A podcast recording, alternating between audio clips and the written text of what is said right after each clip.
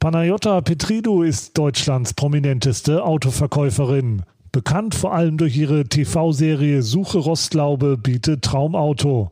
Dort besticht Jota, wie sie genannt wird, durch ihr Verhandlungsgeschick, ihre Schlagfertigkeit und ihr großes Herz. Das schlägt übrigens im Fußball, wie könnte es auch anders sein, für Borussia Dortmund. Warum die gebürtige Solingerin mit dem BVB mitfiebert, welchen Profi sie gerne mal ein Kfz verkaufen würde und wie sie beim Handball zu ihrem Spitznamen Rocky kam, das alles verrät sie uns in der aktuellen Ausgabe von unserem Podcast. Mein Name ist Philipp Oppel, schön, dass ihr wieder mit dabei seid.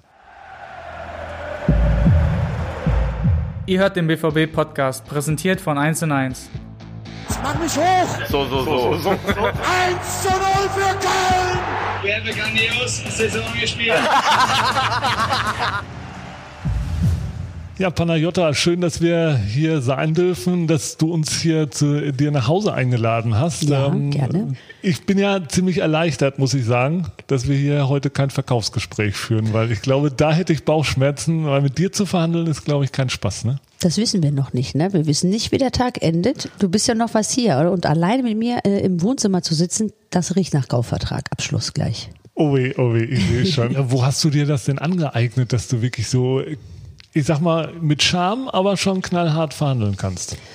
Ähm, so richtig angeeignet habe ich, ist mir das, glaube ich, in die Wiege gelegt worden, weil wir eine Kneipe hatten und äh, selbstständig waren und ich in dieser Kneipe quasi groß geworden bin. Und wenn man seine Eltern beobachtet, wie viel sie arbeiten und mitarbeiten sozusagen und dort dann die verschiedensten Menschen jeden Tag präsentiert bekommt und dann sieht, hm, der eine guckt heute anders, der eine ist ein bisschen trauriger, der eine braucht ein bisschen mehr äh, Gesellschaft oder Unterhaltung, dann hat man eine sehr große Empathie und dadurch, ähm, die habe ich dann später in meinem Verkaufsdasein gut genutzt, weil durch meine Menschenkenntnis und durch meine offene Art, glaube ich, und meine Authentizität äh, bin ich gut bei den Menschen angekommen. Und äh, wenn du gut bei den Menschen ankommst, verkaufst du denen auch gut die Sachen.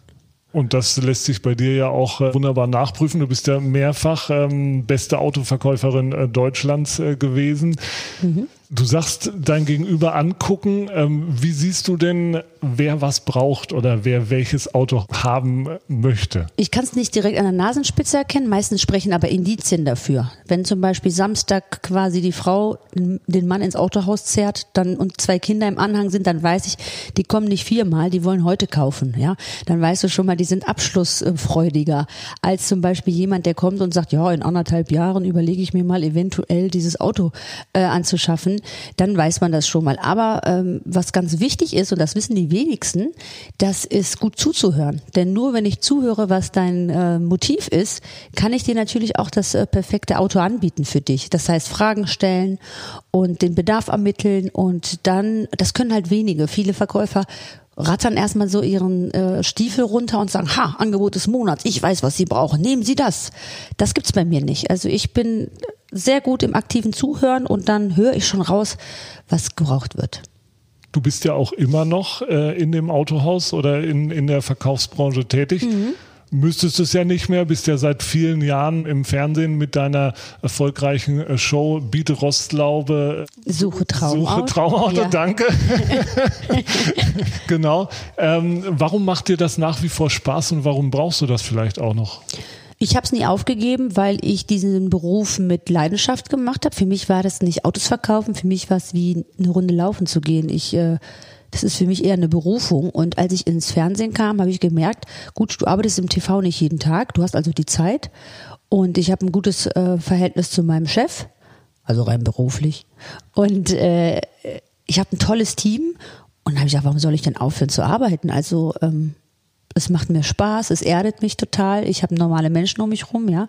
Bist nicht mit dem ganzen verrückten Showbiz ständig äh, äh, mit Wahnsinnigen teilweise unterwegs, ja. Und das hat mir, das macht mir Spaß und deswegen behalte ich mir das bei. Ihr habt jetzt letztes Jahr zehnjähriges Jubiläum gefeiert mhm. mit der Show. Ähm, kannst du dich noch an deine erste Sendung erinnern? Ich kann mich sehr gut daran erinnern, weil das äh, für mich ehrlich gesagt kaum aufregend war. Es gibt bei uns in der Sendung ja kein, kein Skript, keine angeschriebene Moderation. Äh, ich weiß lediglich ganz am Anfang, ja, wir fahren zu Sabine Müller. Das ist alles, was ich weiß. Und danach entwickelt sich diese ganze Sendung wirklich so, wie es ist. Und ähm, Ich weiß noch, dass ich ein paar Sachen gesagt habe, die wurden dann rausgeschnitten, rausgeschnitten weil man die nicht sagen kann. halt ein bisschen geflucht über das Auto oder dann geschimpft, wie man das Auto denn so verhunzen kann. Ne? Das ist natürlich dann ein bisschen, äh, äh, ja, das ist dann nicht weggepiept, das muss man direkt rausschneiden. Das ist dann nicht mehr jugendfrei, wenn ich loslege. Ja, und äh, aber ansonsten war das ehrlich gesagt ein ganz normaler Tag in meinem Leben, nur dass eine Kamera dabei war. Ich glaube, das ist auch das Geheimnis, dass die Sendung so erfolgreich ist, so über Jahre. Was waren denn so die verrücktesten Geschichten oder die verrücktesten Autos, die du verkauft hast oder die verrücktesten Typen, mit denen du zu tun hattest im Laufe der Sendung? Ja, auch da waren einige. Da war zum Beispiel einer, der wollte einen Leichenwagen haben, um mit diesem Leichenwagen auf Festivals zu schlafen. Und da musste man sich erstmal mit Leichenwagen auseinandersetzen. Und das war so ein bisschen skurril für mich, da wirklich den, den Innenausbau da mir anzuschauen und wie das drin aussieht. Das war äh, für mich ein bisschen behäbig und äh, das war sehr skurril. Ähm, ansonsten hat man eigentlich sehr emotionale Momente, also Leute, die sich wirklich um kleine Autos, ich sag mal in, in einer Preisklasse manchmal von 2000 Euro, ja, wo ich jetzt als Neuwagenverkäuferin manchmal denke, Gott, ist das eine Möhre, ja, ähm, die so glücklich sind darüber und weinend dir um die Arme fallen und dir danach noch mal noch Nachrichten schreiben, Bilder schicken und so glücklich sind über die Fahrzeuge, das macht die, das macht das Ganze irgendwie für mich auch aus. Und der Kampf lohnt sich dann auch immer am Ende, den äh, Protagonisten ihr Traumauto vor die Tür zu stellen. Das ist äh, was Seltenes in, im, im deutschen Fernsehen, dass es etwas so Authentisches ist und so viel Wärme versprüht. Ja, gibt ja nichts Schöneres, als den Leuten Lächeln auf die äh, Lippen zu zaubern. Ich denke mir, in deinem Beruf ähm, im Autohaus hast du das vielleicht auch schon das ein oder andere Mal geschafft. Ist da denn auch schon der ein oder andere Fußballprofi dabei gewesen? Ich werde dir nicht die Namen nennen. Ich hatte schon mal den ein oder anderen Profi bei mir sitzen, ja. Ähm, ich habe auch viele Leute aus dem Showbiz, weil das hat sich natürlich dann rumgesprochen und für die ist es ganz einfach, dann bei mir ein Auto zu kaufen, weil sie denken ja dann, ach komm, die ist diskret, äh, die ist ja selber vom Fach und man kann dann eher mal ähm, die Panayota ansprechen, ob sie ein Auto hat für mich, äh, als irgendwie selber ins Autohaus zu gehen. Für mich wäre es ja auch schwierig, äh, ins Autohaus zu gehen jetzt, weil natürlich alle sagen, ach Panayota, du kaufst bei mir ein Auto, ne? das wäre ja dann immer, oh Gott. Deswegen ähm, habe ich schon den ein oder anderen Superstar da mit mir sitzen gehabt. Aber die, die sage ich ganz ehrlich, die sind auch ganz harmlos, ne? Die kochen auch äh, mit Wasser und den habe ich natürlich einen guten Preis gemacht, aber ich würde auch dir einen guten Preis machen. Für mich ist ehrlich gesagt egal, wer mir gegenüber sitzt, weil ich sehe den Menschen und nicht den Status. Aber welchem Profi würdest du denn gerne mal ein Auto verkaufen? Oh, soll ich dir was Ehrliches sagen? Also ich habe ja so ein paar Lieblingsspieler, also internationale auch. Ne? Du siehst, da hinten kann ich dir zeigen. Ich habe hier vorne die ähm, Autobiografie von äh, Slatan Ibrahimovic zum Beispiel. Oh, Und der hat ja auch einen Fuhrpark, da fliegen dir die Ohren weg. Und dem würde ich doch gerne mal ein Auto verkaufen. Also ich glaube, das ist so, so ein, das wäre toll, ja. Da würde ich aber auch knallhart bleiben, ne? Das kann ich mir vorstellen, aber das wäre ein interessantes Duell hier. Slatan, Sag mal, oder? Panayota, oh, wer da am Ende als Sieger rausgeht, das, das, Das, das wollen wir mal sehen, ne? spannend auf jeden Fall. Es ist ja ohnehin so ein Thema. Viele Profis fahren ja durchaus extravagante Modelle. Wie fandst du so die Lackierungen oder Folierungen, sagt man, glaube ich, von Pierre-Emerick Aubameyang, der ja nicht mehr Ja. bei uns spielt? Also ich sag ja, Geschmack lässt sich äh, streiten, ja. Aber äh, ich habe auch schon skurrile Fahrzeuge gesehen, wo ich dachte, oh Gottes Willen, wie kann man damit fahren? Aber das ist ja auch eine Art von Selbstdarstellung und äh, Leidenschaft. Und wenn sich dann einer so aussagen möchte, ja, oder ausdrücken möchte, warum nicht? Ich sag ja, andere gehen und äh, in die Disco und äh, haben dann eine schöne heiße Nacht mit einem Mädel, der andere lackiert sich sein Auto grün.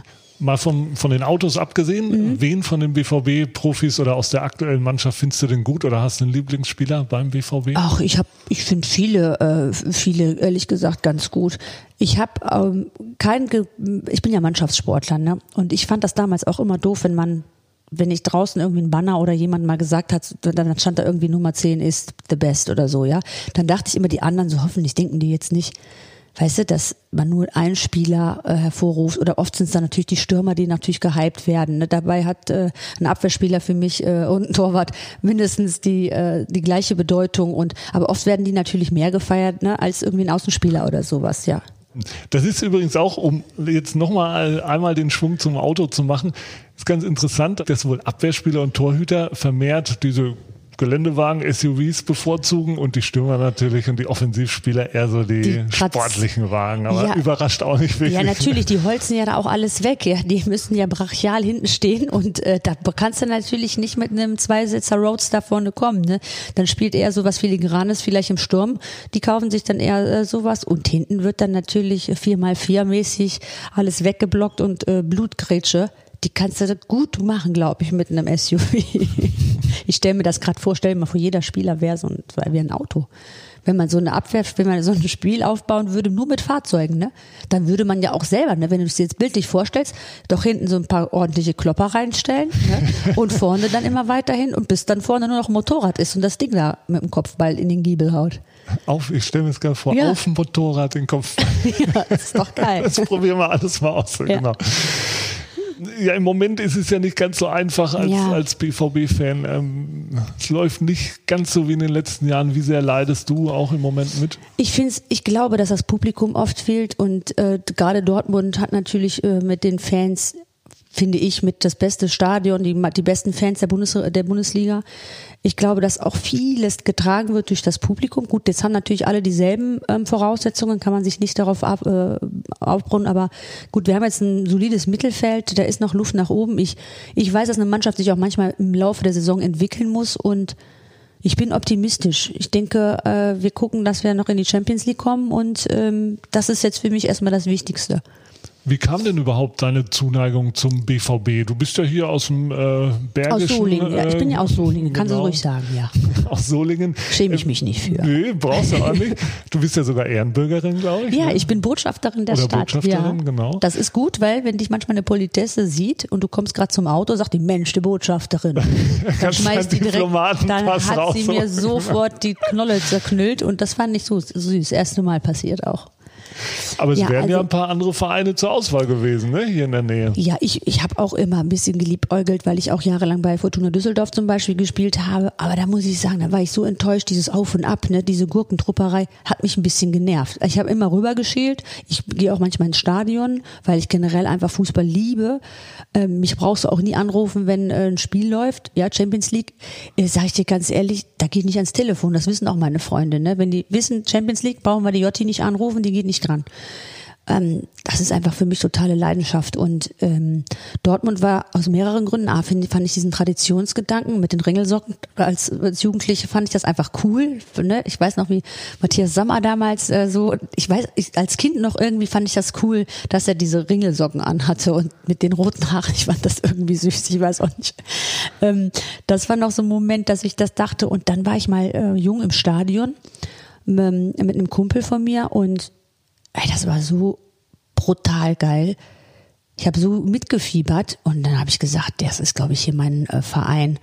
Also das war so, das war super. Ich habe mich so wohl gefühlt. Ich habe mitgerissen. Ich habe einen Puls gehabt von von 190 da drin und ich war so voller Adrenalin. Und äh, dann habe ich immer mehr mit dem Verein sympathisiert. Und da ich ja selber in Dortmund Handball gespielt habe äh, in der dritten Liga ähm, bin ich da auch super empfangen worden und äh, selbst wie als Handballdamen, was ja nicht so mit Publikum beseelt, ist wie beim Fußball, also nicht ansatzweise, fand ich total toll, dass wie, wie wir das Publikum auf uns abgegangen ist und wie wir unterstützt worden sind und bei Auswärtsspielen sind die mitgefahren. Das war noch eine besondere Klasse, die ich jetzt in 22 Jahren Handball noch nie so stark empfunden habe wie im, beim BVB. Und das war bestimmt auch ein gutes Gefühl, dann dieses Trikot äh, zu Ja. tragen mit dem Emblem drauf. Ne? Das Absolut, noch ein ja. bisschen- Ich hatte ja auch beim Handball haben wir ja den Fußballer ähm, auch dieselben äh, Socken angehabt und bei mir, ich bin jetzt nicht die größte, ich habe die bis, ich hatte die als Overknees an quasi. Ich sah sehr süß aus, ich sah wirklich aus wie eine Biene. Dann oben ganz flach, ne, dann mit dieser schwarzen Hose. Ich sah ganz süß aus und ich hatte damals noch schwarze Haare. Also ich war jetzt weit entfernt von einer dicken Hummel, aber ich war schon eine kleine süße Wespe. Stichwort Emma, ne? das Ja. ist ja auch ein gutes, äh, dein Hund, das dürfen wir verraten, Ja. der trägt auch den Namen Emma. Ne? Ja, die Emma, die hast du gerade kennengelernt, ne? Die hatte ich hier gerade schon versucht zu zerfetzen. Das ist ein kleiner Straßenhund aus Griechenland. Ähm, die heißt auch Emma, ja. Die, die ähneln sich aber nicht so sehr.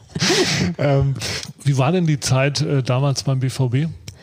Sehr anstrengend war sie für mich, weil ich habe Vollzeit äh, in Düsseldorf gearbeitet, im Autohaus, hatte dreimal die Woche Training und musste dann um 18.30 Uhr 200 Sachen gefühlt äh, über die A46 nach Dortmund brettern. Da Ähm, hat sie noch keinen Diplomatenausweis. Da hatte ich keinen Diplomatenausweis, nur äh, drei Warn-Apps. Und Und äh, ich weiß noch, dass es sehr anstrengend war, dann noch zwei Stunden äh, hart zu trainieren. Ich bin auf dem Rückweg, habe ich dann immer noch ein junges Mädel nach Hillen gefahren. Also ich musste dann noch an meiner Ausfahrt vorbei und habe dann aus Nettigkeit sie immer noch nach Hause gefahren, was dann auch noch mal eine halbe Stunde länger gedauert hat. Und somit war ich halt immer nach dem Training erst um 12 Uhr zu Hause und bin halt morgens um, um halb acht aus dem Haus. Das war natürlich schon anstrengend, dann auch noch diesen Leistungsdruck zu haben, weil du spielst in der dritten Liga. Und ähm, mein Pendant auf der Seite war auch so ein junges Mädel, die Tochter vom Trainer auch noch. Ne? Das ist ja dann immer doppelt schwierig weiß ich noch. Aber ähm, es war für mich eine Erfahrung, weil ich war damals, glaube ich, 27 oder so und dachte, wow, ähm, jetzt hast du noch mal eine Chance hochzuspielen. Und deswegen als Sportlerin nutzt man die natürlich. Also es war für mich äh, ein sehr lehrreiches, äh, starkes Jahr. Was ist denn überhaupt das Faszinierende am Handball für dich? Du hast ja schon gesagt, der Mannschaftsgedanke auf jeden Fall. Ähm, was findest du noch gut am Handball oder warum hast du dich ähm, als Jugendliche oder als Kind überhaupt für Handball entschieden?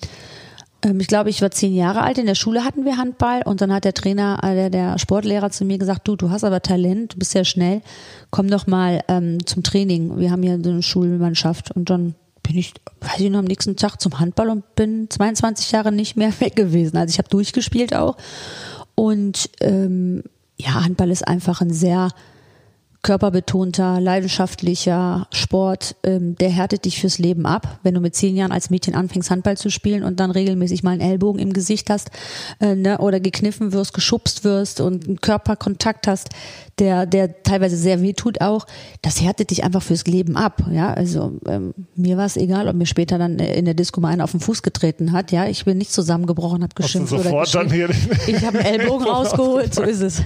Nein, aber du bist natürlich ähm, konfliktbereiter, sage ich ganz ehrlich. Ja, du, du weißt, was du kannst. Äh, dein Körper hat sich natürlich auch dementsprechend geformt. Ne? Du hast ein richtiges Kreuz im wahrsten Sinne des Wortes. Das härtet dich auch ab. Und ähm, mein Immunsystem war sehr stark. Ich konnte mit anpacken. Ich kann Winterräder ins Auto packen von einem äh, großen Geländewagen. Da brauche ich keinen Rufen aus der Werkstatt. Ja. Ich habe äh, gut was ähm, ähm, im Oberarm. Und das äh, härtet dich auch einfach ab. Und es macht dich stark und selbstbewusst. Und äh, ich liebe diesen Sport. Ähm, kein Sport ist immer so knapp, ja.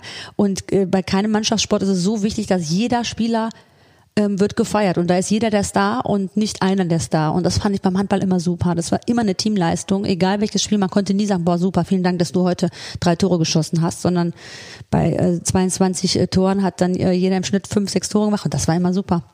Und aus der Zeit kommt ja auch dein Spitzname Rocky. Kann mir gar nicht vorstellen, woher das kommt. Du, die denken jetzt natürlich alle äh, Rocky, weil ich immer so hart zugeschlagen habe. Ist aber nicht wahr. Ich heiße Rocky, weil ich so viel einstecken konnte. Und ah. jedes Mal, wenn mich wieder irgend so eine große äh, Matrone irgendwie niedergemetzelt hat, ähm, und der Sani aufs Spielfeld rannte und dachte, oh Gott, jetzt, jetzt war's das. Und dann Rocky, alles okay und ich immer, alles klar. Ich hab's alles gut. ja, und ich kann dir sagen, ähm, von Verletzungen, ja, von Jochbeinprellung, an der Lippe wurde ich genäht, Schleudertrauma, äh, eine Rippe gebrochen, ich Finger, also schau dir mal an, wie viel krumme Finger ich habe hier, guck mal. Damit kann ich jetzt keinen Handball, äh, keinen Handmodel-Wettbewerb mehr gewinnen. Aber ich krieg zu Hause alle Marmeladengläser auf, ja. Da brauche ich keinen rufen. das hat mich schon abgehärtet, ja. Die BVB-Damen sind ja mittlerweile sehr erfolgreich, mhm. ähm, spielen in der ersten Liga ganz vorne mit dabei. Letztes Jahr war es ein bisschen ärgerlich, dass sie den Meistertitel da nicht bekommen haben. Vielleicht holen sie das ja jetzt dieses Jahr nach. Verfolgst du noch das Geschehen? Ich, äh, hab, ich bin in äh, diversen äh, Facebook-Gruppen noch äh, mit, wo ich äh, täglich abgedatet werde und gucke auch natürlich in meine alten Vereine immer, was gemacht wird. Ähm, ich muss dir allerdings sagen, mein Herz hat immer für den Fußball mehr geschlagen. Ähm, Dazu muss ich dir noch kurz eine Geschichte erzählen. Ja, gerne. Auch zu meiner Trikotnummer Nummer 9. Du, ganz lieb. Ich habe ja heute ein Trikot geschenkt bekommen mit Jota und der Nummer 9 drauf. Meiner Trikotnummer, die ich ja auch seit 22 Jahren tatsächlich äh, immer bei jedem Vereinswechsel drauf bestanden habe. Ich komme aber nur mit der 9 auf dem Rücken. Und zwar hatten wir ja die Kneipe, von der ich dir erzählt habe. Und ähm, in die Zeit in der Kneipe war die Zeit von äh, Marco van Basten. Mhm. Ja, das war ja zu seinen besten Zeiten. Ja, der eine oder andere wird ihn noch schmerzhaft in Erinnerung ja, haben. Europameisterschaft also damals. Ab, ja, absolut. Also für mich auch eine absolute Legende ähm, im Fußball. Und ähm, als ich angefangen habe, Handball zu spielen, 90, hat man mich gefragt, welche Nummer willst du? Und dann habe ich gesagt, die neun, wie Van Basten. Und dann hat der Trainer gesagt, ach so, ja, bist du AC Mailand-Fan? Habe ich gesagt, mhm. Milan, ja. Dann kam ich nach Hause und habe gesagt, Papa, was ist denn der AC Milan?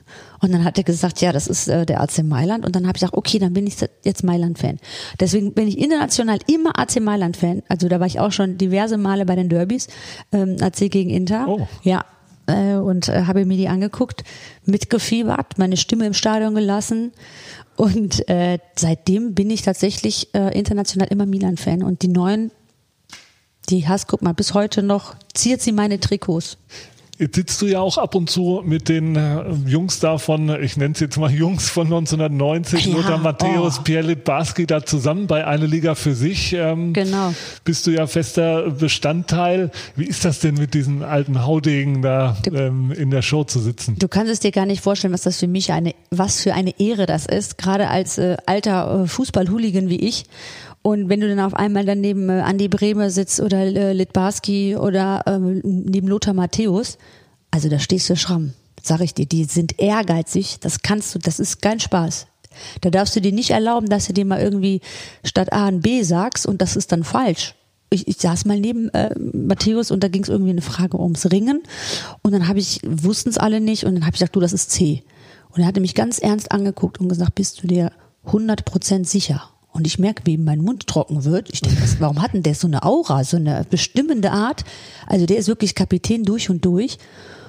Wenn das jetzt nicht korrekt ist, liegen wir hinten, Panayota. Also der hat mir eine, einen Druck, Druck gemacht. aufgebaut, ja. Und ich kann gut mit Druck. Ne? Ich funktioniere nur unter Druck. Aber ich habe gemerkt, also in all den Kandidaten, die da waren, niemand hat das Spiel so ernst genommen ähm, wie Matthäus. Gott sei Dank hatte ich, äh, hatte ich recht. Ich will gar nicht wissen, was, was er gemacht hätte, wenn ich daneben gelegen hätte. Aber es ist wirklich jemand, der fokussiert sich und der hat ein unfassbares Wissen, auch über andere Sportarten. Da ist er wirklich äh, nicht zu toppen. Und sehr lustig sind die auch, ne? Auch Lit Barski hat einen Bombenhumor. Man kann äh, wirklich äh, mit ihm Schnippchen schlagen. Äh, wir haben sehr viel Spaß gehabt und auch andere, die dann so ein bisschen zurückhaltend, zurückhaltender waren. Ne? Da merkst du auch, manch- auch die Torhüter zum Beispiel, alle Torhüter, die jetzt da waren, die waren immer so ein bisschen, wo du denkst, mein Gott, mal, was ist denn mit denen los, ne?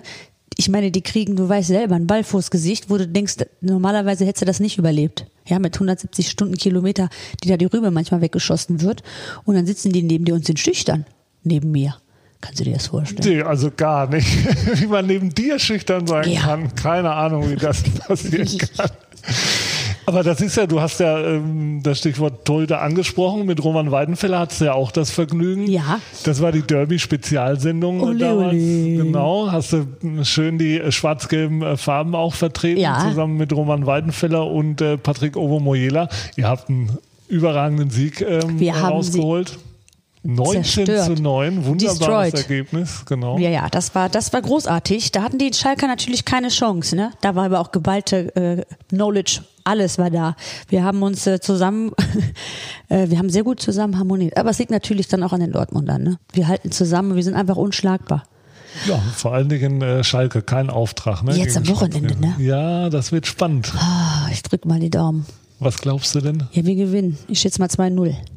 Das nehmen wir Mein gerne Tipp mit. 2-0. Das nehmen wir gerne mit. Das könnten wir gut gebrauchen. Ja. Schönes Derby-Wochenende, dann ist die Welt in Ordnung.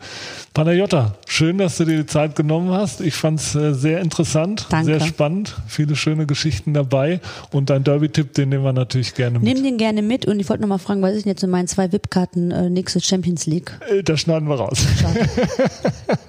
Nein, wir, wir kümmern uns drum. Auf jeden Fall. Siehst du, jetzt habe ich dich. So, Ja, sie- siehst du, jetzt hast du mir auch. Die, die ganze Zeit äh, habe ich es einigermaßen geschafft, aber jetzt zum Schluss hast du mich doch noch. Äh, jetzt muss ich doch den, den Autovertrag unterschreiben. genau, oder die Tickets rüberschieben. Oder die Tickets. Ja, ja, gut. muss ich gucken. Genau. Ja, ich hoffe, euch hat es auch Spaß gemacht. Wir hören uns natürlich nächste Woche wieder bei der nächsten Folge. Bis dahin, macht's gut. Tschüssi. Das war's schon wieder. Hat's euch gefallen? Dann abonniert doch unseren Podcast bei dieser, Spotify, Apple oder Google und schickt uns eure Kommentare an podcast.bvb.de. Danke und bis bald.